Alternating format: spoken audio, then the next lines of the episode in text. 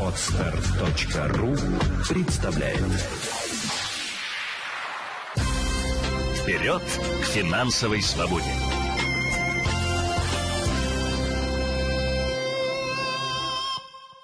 Сегодня с нами в эфире а, Елена Феоктистова. Елена – директор Центра финансовой культуры и автор очень крутой книжки финансового бестселлера «Инвестиции без риска». Лен, расскажите нам самое главное. Вот сейчас а, карантин везде, люди на самоизоляции, а, сидят дома, кто-то работает на удаленке. Что у них вообще происходит с деньгами? Как они сейчас справляются и какие процессы происходят? Ситуации две всегда, да. Если мы, э, если мы говорим о ситуации, когда человека посадили на карантин и он лишился основного источника дохода, то тогда, конечно, у него сейчас ну, напряженное состояние, и он ищет усиленно, он усиленно ищет э, непосредственно, где же ему найти эти денежные средства для того, чтобы закрыть хотя бы обязательные платежи.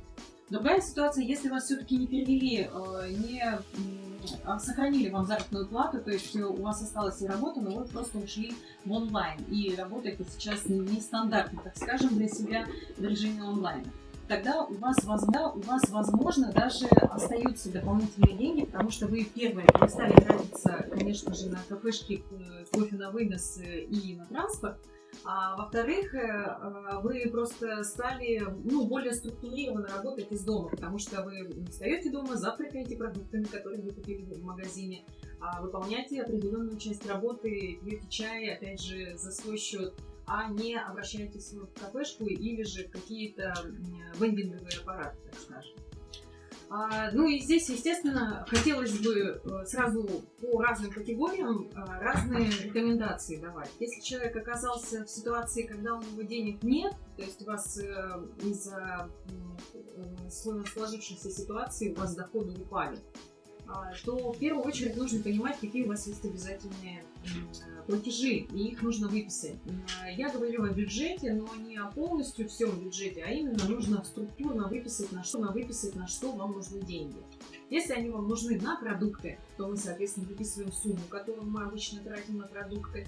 А если нам нужны деньги на закрытие кредитов, то это тоже является обязательным платежом, также выписываем. И денежные средства, конечно, на связь, потому что мы не можем сейчас без связи, и э, на оплату услуг ЖКХ. И вот уже отсюда мы начинаем смотреть, так, денег нет, но у нас есть какие-то обязательные платежи, и как следствие, что мне делать? И здесь уже несколько вариантов. Первый вариант это идти искать дополнительные источники дохода, продавать какое-то имущество, если у вас оно есть, нужно обязательно провести ревизию везде, во всей квартире, во всех, во всех э, местах. Ну и, конечно же, начать уже вести бюджет для того, чтобы э, выйти, так скажем, из э, такой патовой ситуации, для того, чтобы все улучшилось. Дорогие наши зрители, мы напоминаем, что а, вопросы можно задавать в комментариях а, к этому посту ВКонтакте. И вот, собственно, у нас а, вопрос сразу же, вопрос сразу же возник. Если нет денег, если сократилась зарплата, то можно ли, например, какое-то время не платить за коммуналку? А, нет, на сегодняшний момент не предусмотрели такой льготы, то есть было несколько льгот сделано со стороны государства, но а, льготы по освобождению от оплаты коммунальных услуг нам не предоставили. Нам предоставили выплаты для родителей с детьми до трех лет, ежемесячная выплата была в размере 5000 рублей, и единовременные выплаты для родителей с детьми от 3 до 16 лет, и эту выплату сделали несколько раз на каждого ребенка по 10 тысяч. Если вы подавали на первую выплату, то вторая вам придет автоматически ну, я своих уже получила. вот. а, и раз у вас так сложилось, о том, что вот денег нет а, и нет работы, то вы можете попробовать стать э, в центр занятости в качестве безработного. И тогда вам будет выплачивать ну, небольшое, денежное, небольшое денежное пособие на содержание. А, законодатель в связи со сложившейся ситуацией повысил а, самый максимальный уровень выплаты по безработице до 12 130 рублей. И здесь я обращаю внимание то, что, к сожалению, нижний порог у нас так и остался на полторы э, две тысячи рублей, поэтому будьте морально готовы, что вы можете попасть только в этот момент. Но за что все-таки можно накапливать долги? За кредиты или за коммуналку или ни за что нельзя? Ну, я вообще не рекомендую долги накапливать. Если у вас так сложилось, что вы денег нет, продать нечего, а без процентов э, занять не получается, у кого-то у друзей э, таких запасов нет, то, конечно же, просить о рассрочке, отсрочке исполнения. Не забывайте о том, что ну, не надо бояться судов в этом случае, не надо бояться переговоров. Можно сходить и э, договориться с разными инстанциями о каком-то удобном для вас порядке платежей. Скорее всего, на вас выставят э, э, неустойку, но, опять же, через суд мы можем это обжаловать и показать о том, что мы находились в тяжелой финансовой ситуации, при которой мы не смогли закрыть. Самое главное, я бы хотела предостеречь, чтобы вы ни в коем случае не брали деньги в кредит и не закрывали какие-то обязательства через кредитные средства, и не дай бог микрофинансовые организации. Друзья мои, это э, ловушка, которая, которая только ухудшает ваше финансовое положение, потому что э, любой платеж, который вы закрываете через кредит, э, и вещи, которые вы приобретаете через кредит, становятся дороже. Дороже именно на стоимость процентов, которые вы оплачиваете в адрес банковской структуры. Поэтому э, ищите варианты. Могу еще раз повторить список. Опять же, и искать дополнительные источники дохода, продавать какое-то имущество, э, стараться перезанять без процентов у близких, без процентов, еще повторюсь. Если с процентами, тогда не надо а, не обращаться в кредитные организации, организации для того, чтобы взять кредит, для того, чтобы как-то решить свои финансовые вопросы. Ходить на переговоры те же ЖЭКи, те же другие структуры, там, банки и так далее, и так далее. Ни в коем случае не скрываться. А если на вас будут подавать какие-то иски, то не бояться судов и защищать свои интересы, потому что та ситуация, которая сложилась, она через э, в юридическом плане она признается просто международной.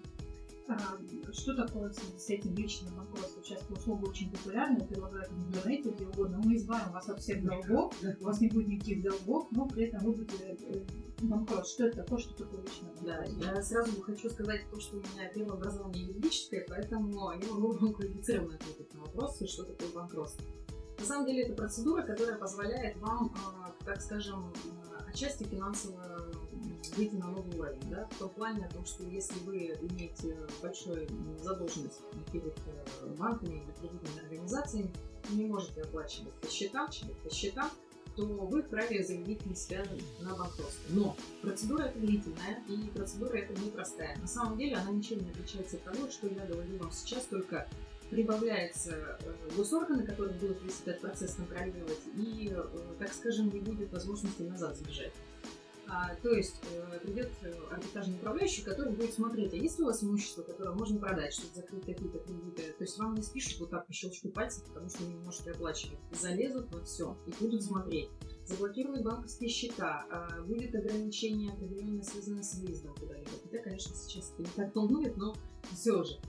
А, будут ограничения, связанные с занимаемыми должностями. Вам нельзя будет заниматься, быть участником, учредителем или руководителем какого-либо бизнеса, потому что это будет отражаться на вас.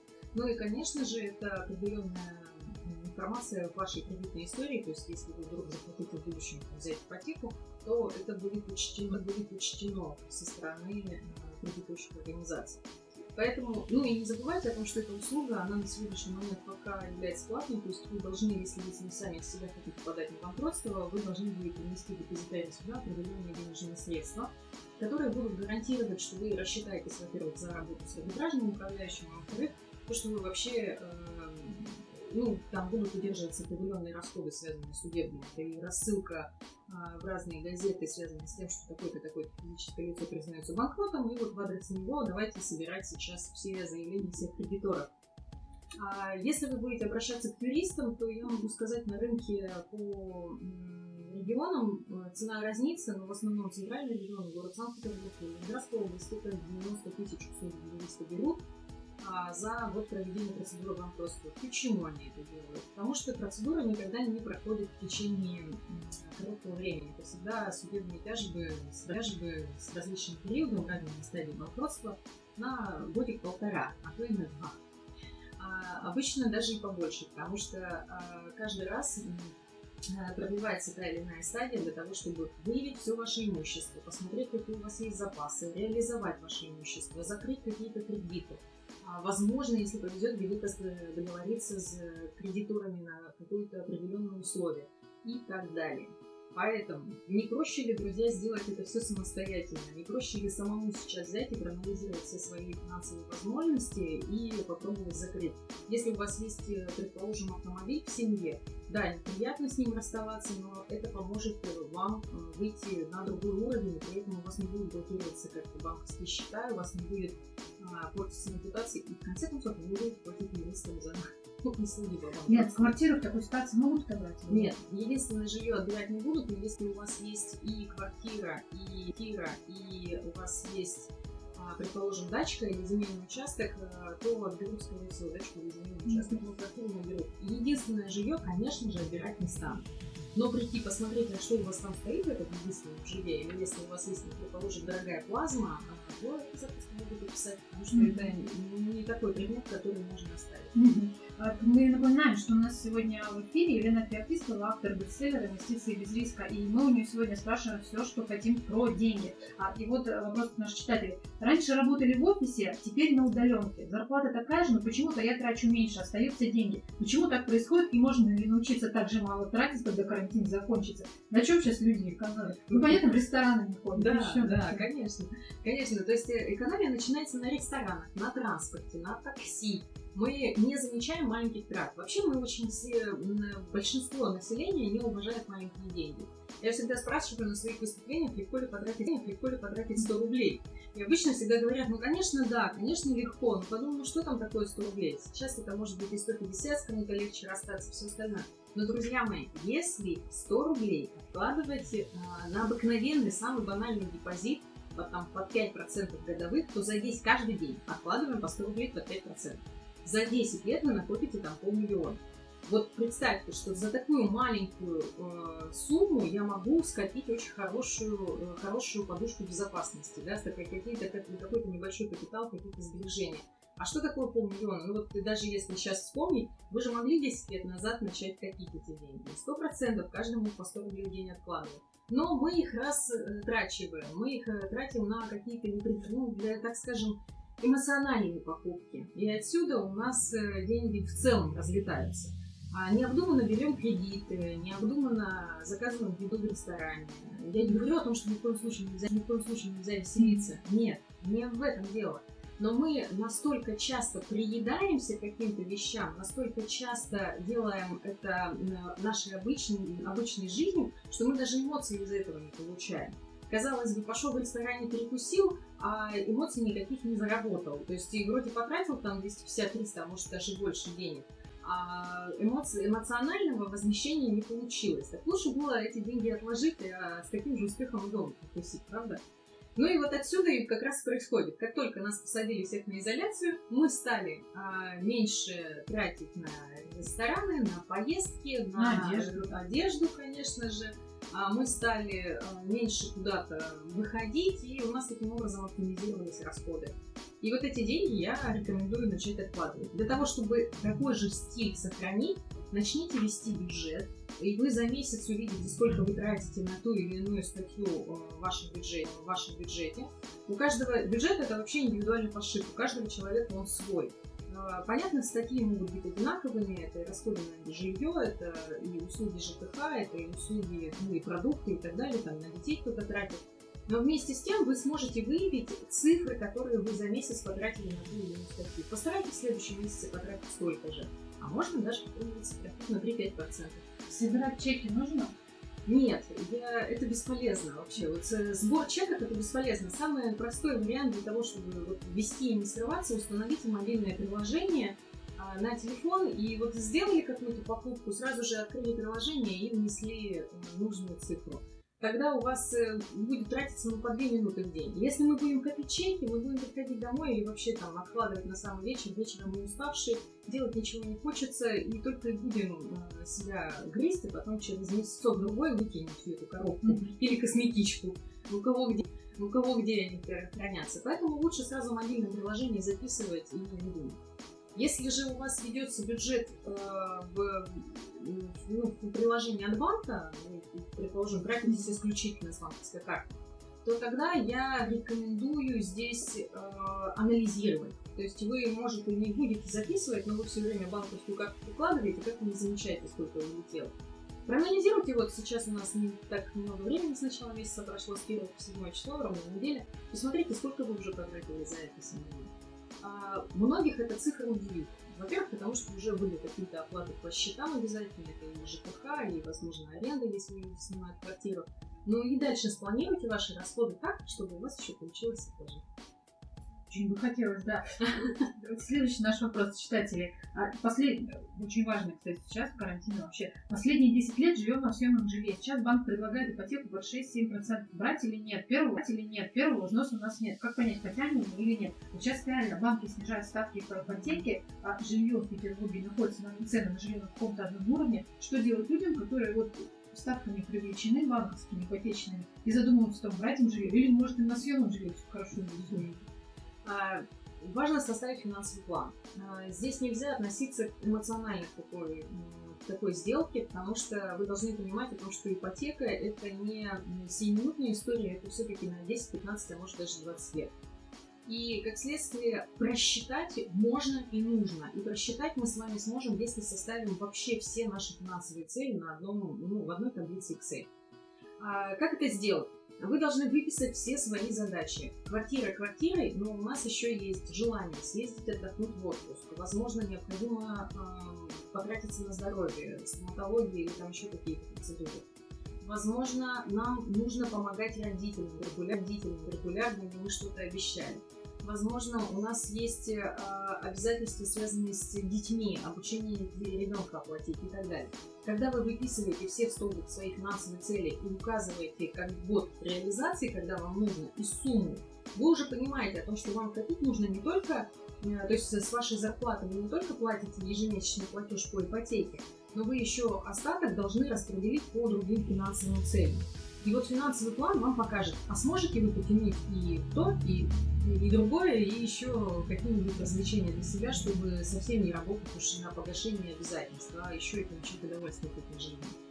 И если ваши финансовые доходы нестабильны, если сейчас нет понимания, как будет развиваться, то есть, э, предположим, а, нет у вас уверенности в себе как специалиста, что вас оставят на работе, и в случае, если вас уволят, вы быстро сможете найти работу. Такое бывает. А, то я рекомендую в первую очередь а, рассчитать финансовый план с пессимистической точки зрения, а именно подумайте о том, что у вас сократятся доходы на 30-20%. И вот посчитайте, сможете вы вытянуть тогда эту платеж по ипотеке ежемесячно? И что будет происходить э, с другой частью вашей жизни? Ипотека, ну, своя квартира это прекрасно, но а как другая часть вашей жизни не будет ли страдать? Если мы все время будем платить по кредитам и платить по ипотеке, и не будем даже позволять себе элементарно э, перезагрузиться, съездить в отпуск, и не говорю там про какие-то заморские страны, хотя бы элементарно выйти на природу, ну, и тоже для этого деньги нужны. Съездить в другой город посмотреть, тоже для этого деньги нужны. Если мы не будем себе этого позволять, мы устанем. И это будет называться профессиональным выгоранием. А потом не. Поэтому, как вы выписываете финансовые цели, смотрите расчет, делайте расчеты личного финансового плана, и подумайте о том, что э, из точки зрения пессимизма именно сократите ваш доход на 20-30% и посчитайте, а сможете ли платеж по Какую сумму нужно отложить на вот маленькие развлечения, о которых вы говорите, на поездки в другой город, там, рестораны с дикой и все остальное? Ну, здесь во- вообще каждый, каждый решает сам для себя, да, потому что, э, ну, я могу сказать о том, что на сегодняшний момент я, например, там трачу не более там, 50% от бюджета на какие-то развлечения. Мгм. А, ну, я хорошо зарабатываю, да, то есть я могу себе это позволить. А у вас может быть ситуация другая. Если у вас много кредитов, э, и вы вообще сейчас живете, так скажем, ну, практически на хлебе на- и воде, то я рекомендую вообще на какой-то этап включить так называемый режим выживания, когда мы тратим исключительно на обязательные нужды. Для чего? Для того, чтобы скопить какую-то небольшую подушку, для того, чтобы выйти на другой уровень, закрыть кредиты максимально э, быстро и уже дальше начинать откладывать. Ни в коем случае не позволяйте себе шиковать, потому что э, уровень трат мы можем увеличить очень быстро. Это как не быстро, это как скорость. Я не знаю, смотрят нас автомо- автомобилисты или нет. Наверняка. А, Но чем больше мы тратим, тем больше нам хочется. И вот снижать вот этот вот уровень потребностей как раз таки сложнее. А вот э, легко перейти в ту стадию, начать транжирить, но сложнее себя ограничивать. Поэтому, если у вас есть финансовая возможность, не нужно транжирить, контролируйте ваши траты, А, но и не забывайте, ищите бесплатные способы себя развлечь. Чтение Например? книг, чтение книг, Прогулки прогулки, да, да, с аудиогидом тем же самым. А, огромное количество сейчас обучающих курсов в интернете, все что угодно. То есть э, можно даже организовать путешествие, поехать э, в какой-то другой район города. А, Я так пару раз делала, и дети были в восторге. Я просто брала разную информацию из разных э, порталов, где есть какая-то экскурсионная информация. И э, мы ездили в другие районы, и я там ходила, им рассказывала, было, было- ну, было здорово, и при этом не накладно. Отличный совет для петербуржцев. всё, да. А, комментарий из э, соцсетей спрашивают наши читатели, можно ли карту рассрочки оформлять, обещают, что беспроцентную. Ну, вообще, э, карта рассрочки – это такой маркетинговый ход, э, который для вас это действительно выглядит как беспроцентно, но на самом деле это договор займа между вами и банком. Там ситуация следующая. Есть э, три участника этих правоотношений. А, Есть магазин и есть вы как покупатель, который хочет приобрести что-то, но не может выложить всю сумму сразу же. И у магазина есть банк-партнер. И вот они между собой дружат. И они говорят, «На, давай я тебе, дорогой банк, продам этот товар со скидкой, а ты на сумму этой скидки, собственно, прокредитуешь моих потенциальных клиентов. И фактически, когда вы оформляете карту рассрочки, вы оформляете непосредственно договор займа, а, в котором а, уже зашиты, уже зашиты проценты определенные, и вы платите вроде же ту же стоимость, то есть вам не будет дешевле, если вы заплатите все сразу. А, то, то есть, как планировали купить там за 10 тысяч, так за 10 тысяч и купите. Но у банка в договоре будет написано, что этот товар, предположим, стоит 9 тысяч, а 1000 является процентами, которые вы оплачиваете из-за рассрочки. Ну, очень опытные, э, так скажем, пользователи карты рассрочки, они делают хитро. Они э, приобретают что-либо по карте рассрочки, а потом э, досрочно закрывают и таким образом э, сумму процентов э, себе возвращают. Но я не рекомендую так действовать. Почему? Потому что здесь нужно действительно внимательно считать и внимательно читать условия договора, потому что могут быть определенные нюансы, о которых вы не будете предупреждены. Ну и не забывайте о том, что рассрочка – это ну, то же самое сверхпотребление. Чем больше у нас возможностей что-то купить, мы тем больше начинаем тратить. А мы тратить начинаем и на такие вещи, без которых, такие вещи, без которых бы мы могли пережить. А вот нам кажется, что это важно. То есть рассрочка, как любой кредит, Еще один вопрос э, из наших комментариев. Ирина совсем юная читатель спрашивает, нормально ли брать деньги у родителей? А, ну, да, если зависит от вашего возраста. А, Если вы...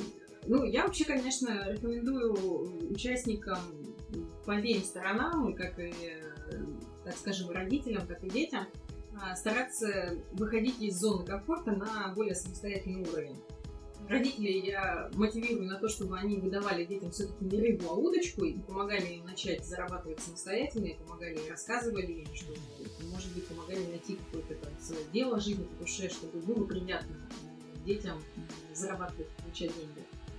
А детям я рекомендую искать это дело по душе для того, чтобы они получили э, радость и удовольствие от того, как они, вот, то, как они вот, зарабатывают деньги, чтобы они научились откладывать, и чтобы они поняли о том, что жить самостоятельно гораздо интереснее, чем когда тебе диктуют, куда на что ты должен Если родители зарабатывают гораздо больше, чем все равно Нет, э, хотят даже, э, даже если вот, вот смотрите, вот здесь, э, конечно, каждая се- в семье решается все по-своему, да, то есть если родители, например, прям не могут себя ограничить, чтобы не помогать ребенку, то здесь нужно просто выберите и откладывайте эти деньги, не стоит их транжирить, но не снимайте с себя ответственность по обеспечению жизни.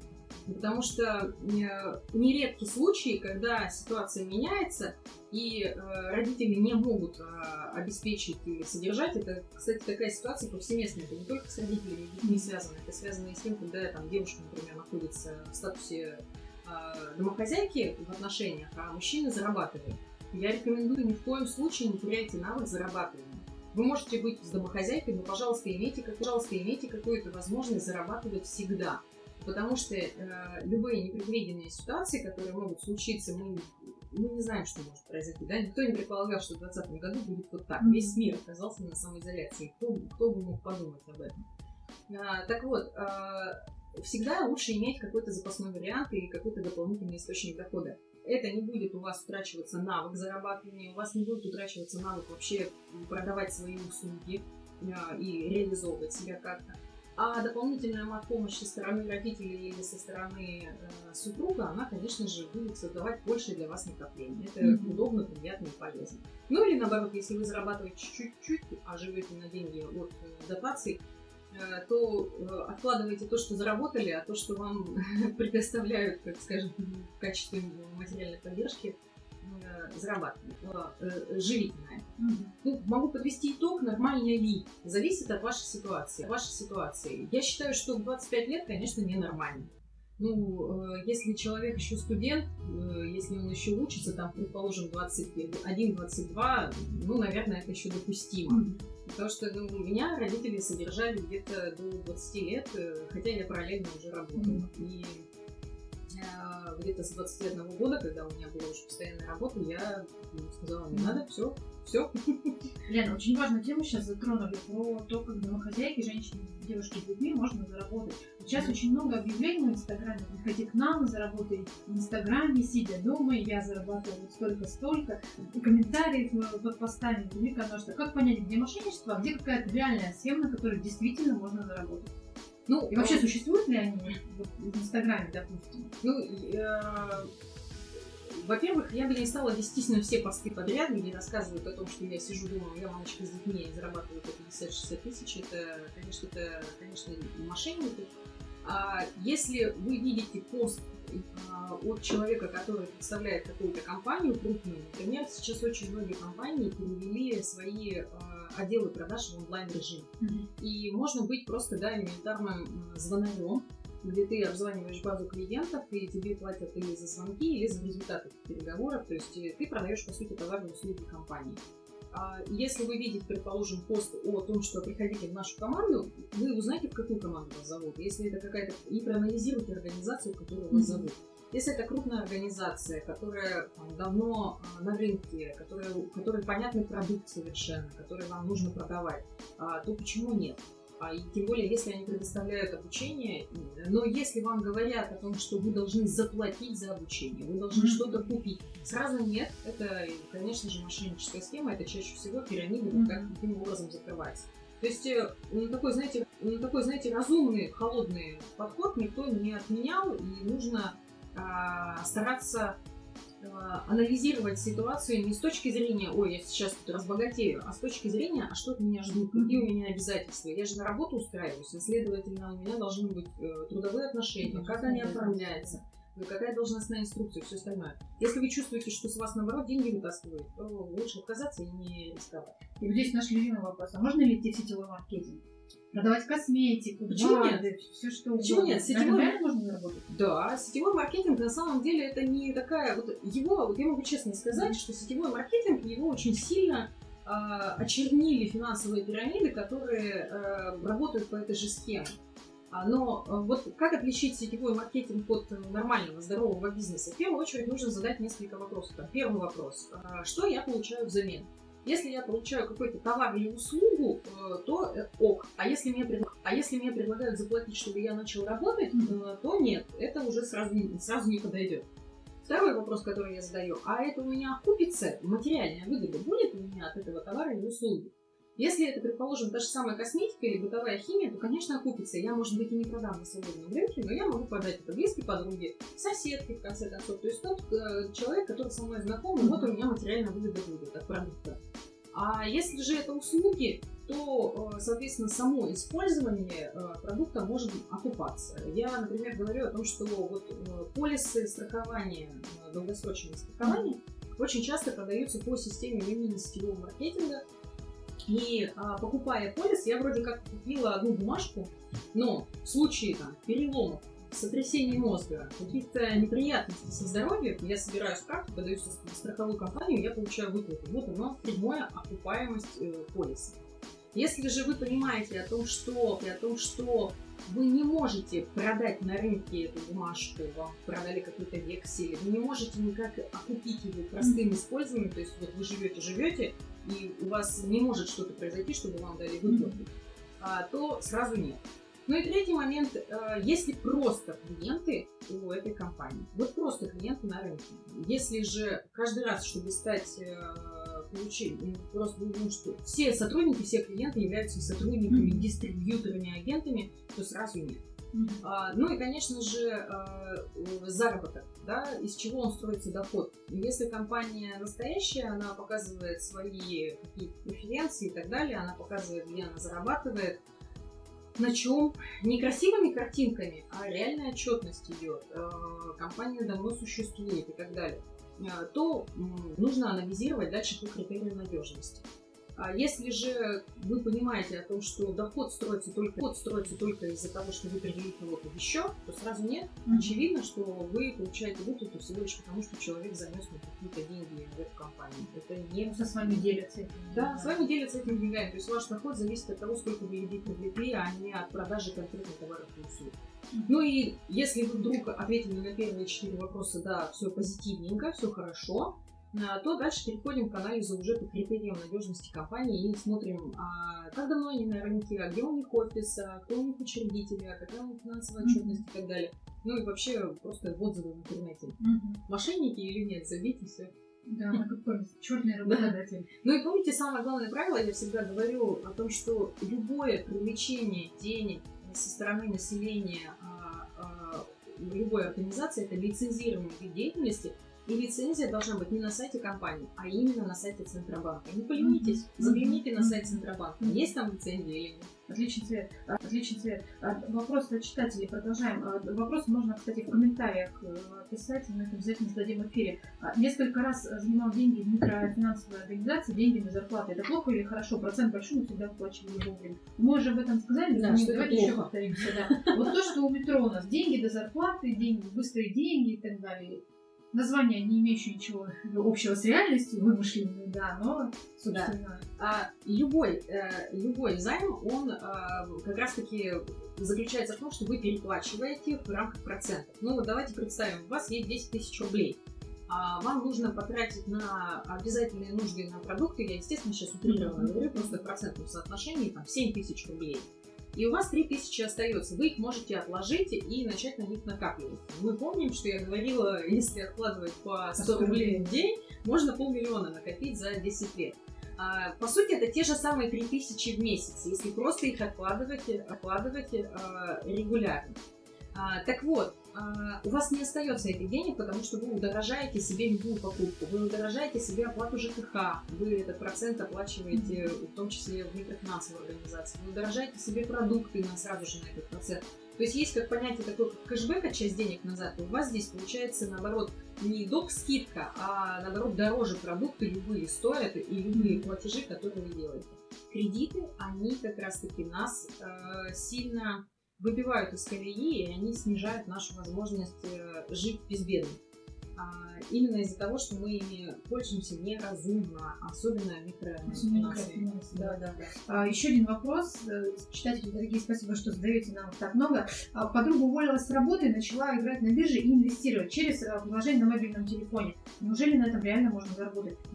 Приложений таких сейчас довольно много. Многие банки, да. да, предлагают mm-hmm. такие предложения. Э, схема довольно простая, схема довольно простая. Покупаете акции, ждете да, да, и так да, далее. Да. Это реальный финансовый инструмент? Э, ну, с точки зрения вообще инвестиций, да, э, вы инвестируете. Но с точки зрения выгоды вопрос спорный. Дело в том, что инвестиции это всегда риск, это всегда э, ситуация, которая связана с тем, что любое неверное движение, и вы потеряете свои вложенные деньги, не, может быть не полностью, будет там временная просадка. Мы все знаем, что в начале 2020 года, э, все это наверняка слышали, там индексы рухнули, да, это что означает? Это означает, что акции крупных компаний пошли вниз. То есть, если вчера там э, стоимость одной акции Сбербанка была там, 160 рублей, то сегодня 80 mm-hmm. и так далее. А, э, по факту я купила на 16 тысяч рублей там акции. А сегодня у меня вместо 16 тысяч 8 тысяч оказалось, хотя я вроде ничего и не делала. Это называется падение, это называется волатильностью на рынке, и поэтому очень важно э, э, не играться в это, не пытаться обыграть рынок, а пытаться составить инвестиционный портфель э, абсолютно разумный, где будут учтены все риски, в том числе потери, вложение в одну, в одну компанию, потому что ну, какая-то может быть выстрелит, какая-то нет. А мы не знаем, да, мы, это нужно заниматься инвестированием на профессиональном уровне, чтобы анализировать возможности. Играть просто так, как э, э, брокеры заманили, вот э, одну из подруг подписчицы, ну, можно, но, скорее всего, это будет э, развлечение в виде того, что вы будете платить э, брокерам за комиссии, потому что за каждую покупку они зарабатывают. Им важно, чтобы вы были вовлечены. Это их доход, собственно. И чем больше людей будет покупать и продавать, тем лучше. А, но для вас, для вашей выгоды, это вопрос спорный. Разумнее всего составить инвестиционный портфель на 5-10, а лучше на 20 лет и инвестировать, инвестировать регулярно. Мой инвестиционный портфель э, составлен на 25 лет. Я его регулярно пополняю, э, таким образом я зарабатываю. И, вот падение фондового рынка, которое сказалось, у меня оно тоже отразилось, но э, сейчас у меня портфель выравнивается. Я не паникую. Я знаю, что через там, 10-15 лет я еще неоднократно пройду разные финансовые кризисы, которые будут как или иначе отражаться. Но вот еще раз повторюсь, пытаться угадать рынок нет. То есть вы реально зарабатываете инвестициями?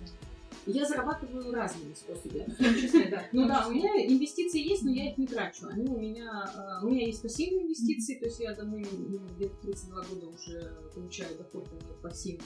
А есть у меня вот э, инвестиционный портфель с акциями, облигациями, с фондами.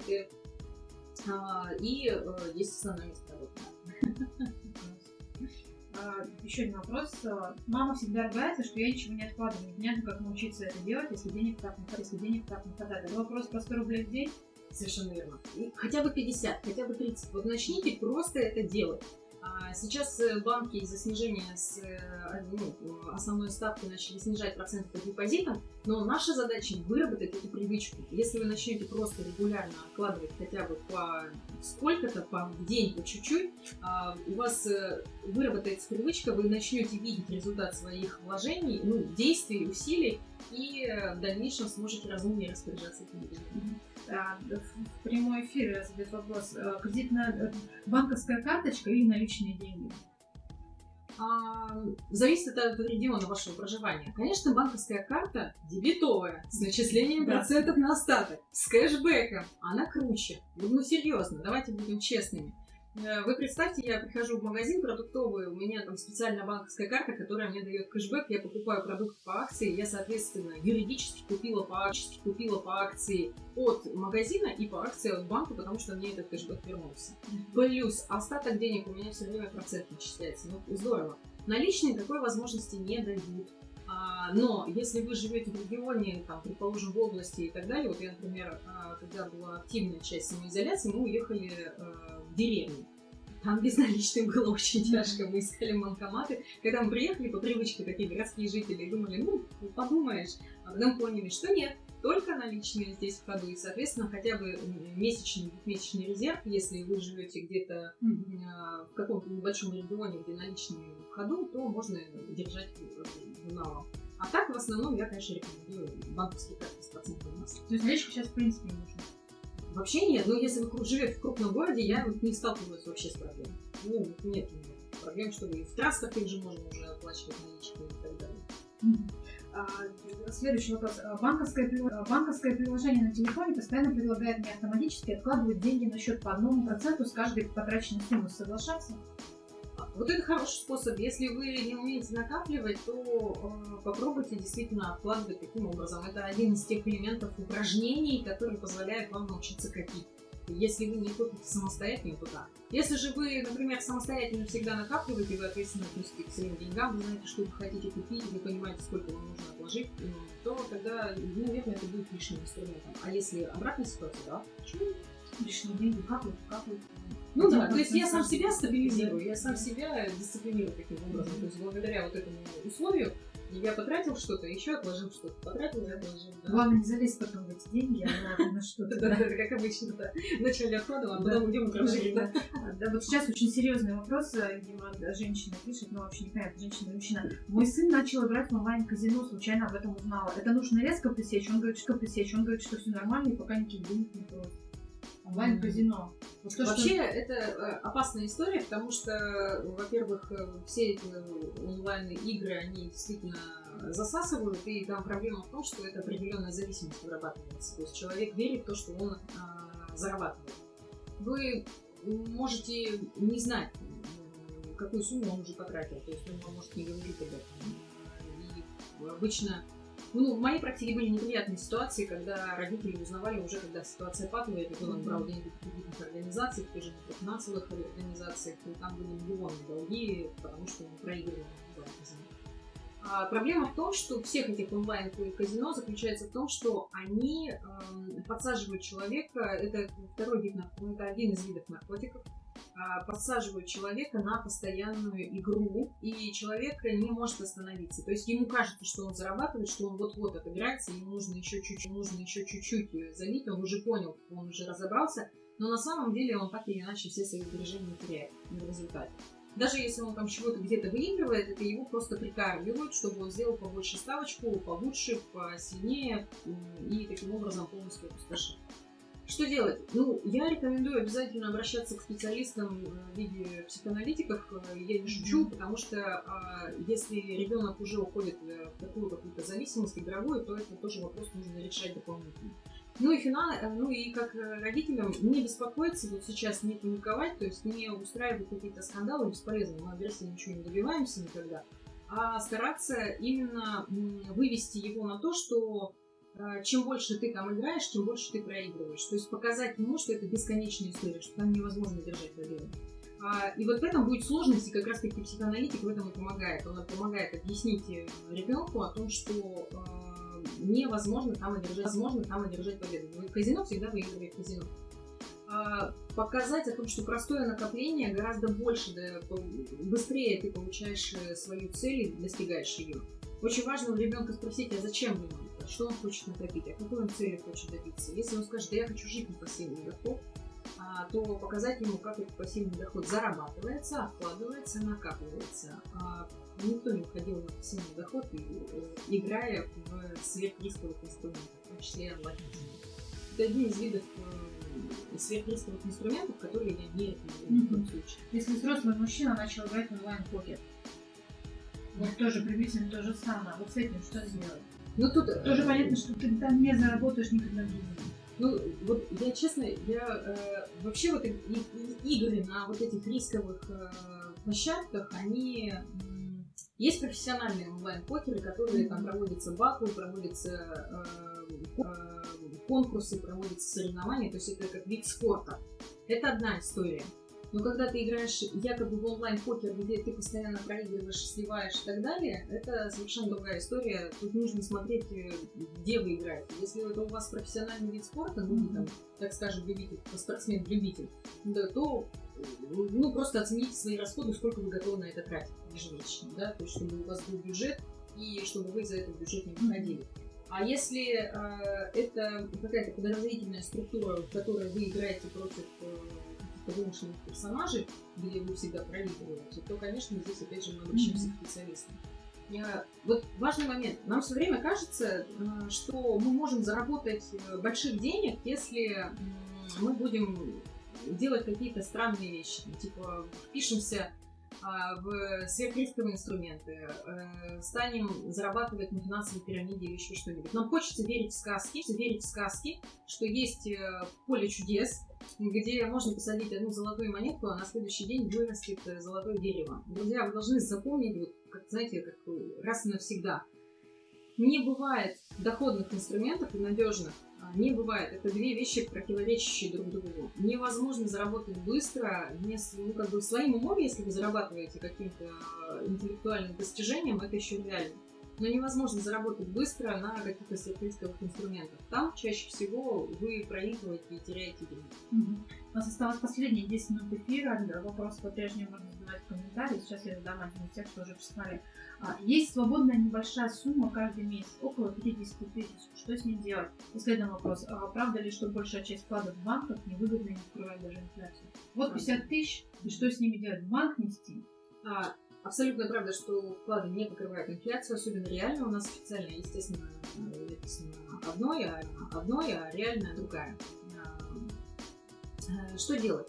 В первую очередь вам, э, я предлагаю вам э, создать для себя финансовый резерв. Это денежные средства, которые будут составлять шестимесячный запас денег, который вам хватит на полгода. Если будет какие-то падения по доходам, вы можете оттуда брать деньги и смело тратить на жизнь. Причем этот финансовый резерв не нужно хранить в одной валюте, хранить в разных валютах. Там, предположим, двухмесячный резерв в рублях, а остальное разделили между разными валютами. Не обязательно доллар и евро, это могут быть и фунты, это могут быть и швейцарские франки. Любая валюта, которая э, вам симпатична. А остальные деньги мы направляем на свою финансовую защиту. Я рекомендую всегда приобретать э, полис долгосрочного страхования жизни. Это один из инструментов, который, во-первых, позволяет и накапливать, а во-вторых, в случае, если у нас произойдут проблемы со здоровьем, а, неприятности, там, связанные со смертельно опасными заболеваниями, еще что-то, еще что-то, то нам придется вынимать деньги из резерва, чтобы направить на лечение. А вот такие, ну, такой полис, он позволяет получить денежную выплату от э, страховой компании. А, вообще сам полис накопительного страхования или долгосрочного Мгм. страхования жизни, он состоит из двух частей. То есть одна часть идет накопление, я, предположим, плачу там по своему полису 31 тысячу рублей в год. А он у меня рассчитан там на 30 лет. А, Часть денег я, а, из этой 31 тысячи у меня идет в накопление, и через 30 лет я получу эти деньги накопленные с инвестиционной определенной доходности. Это надежный вид инвестирования, там не будет высокой доходности, я это знаю.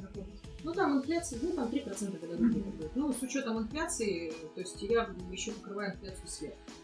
Ну и вторая часть, она идет как раз на защиту риска. Переломы, различные смертельно опасные заболевания и все остальное. Если что-то со мной произойдет, я, соответственно, получаю выплату э, у компании. Если, если со мной произойдет что-то с летальным исходом, деньги получат мои э, дети, причем всю сумму, которую я планировала накопить, даже если я не успела этого сделать.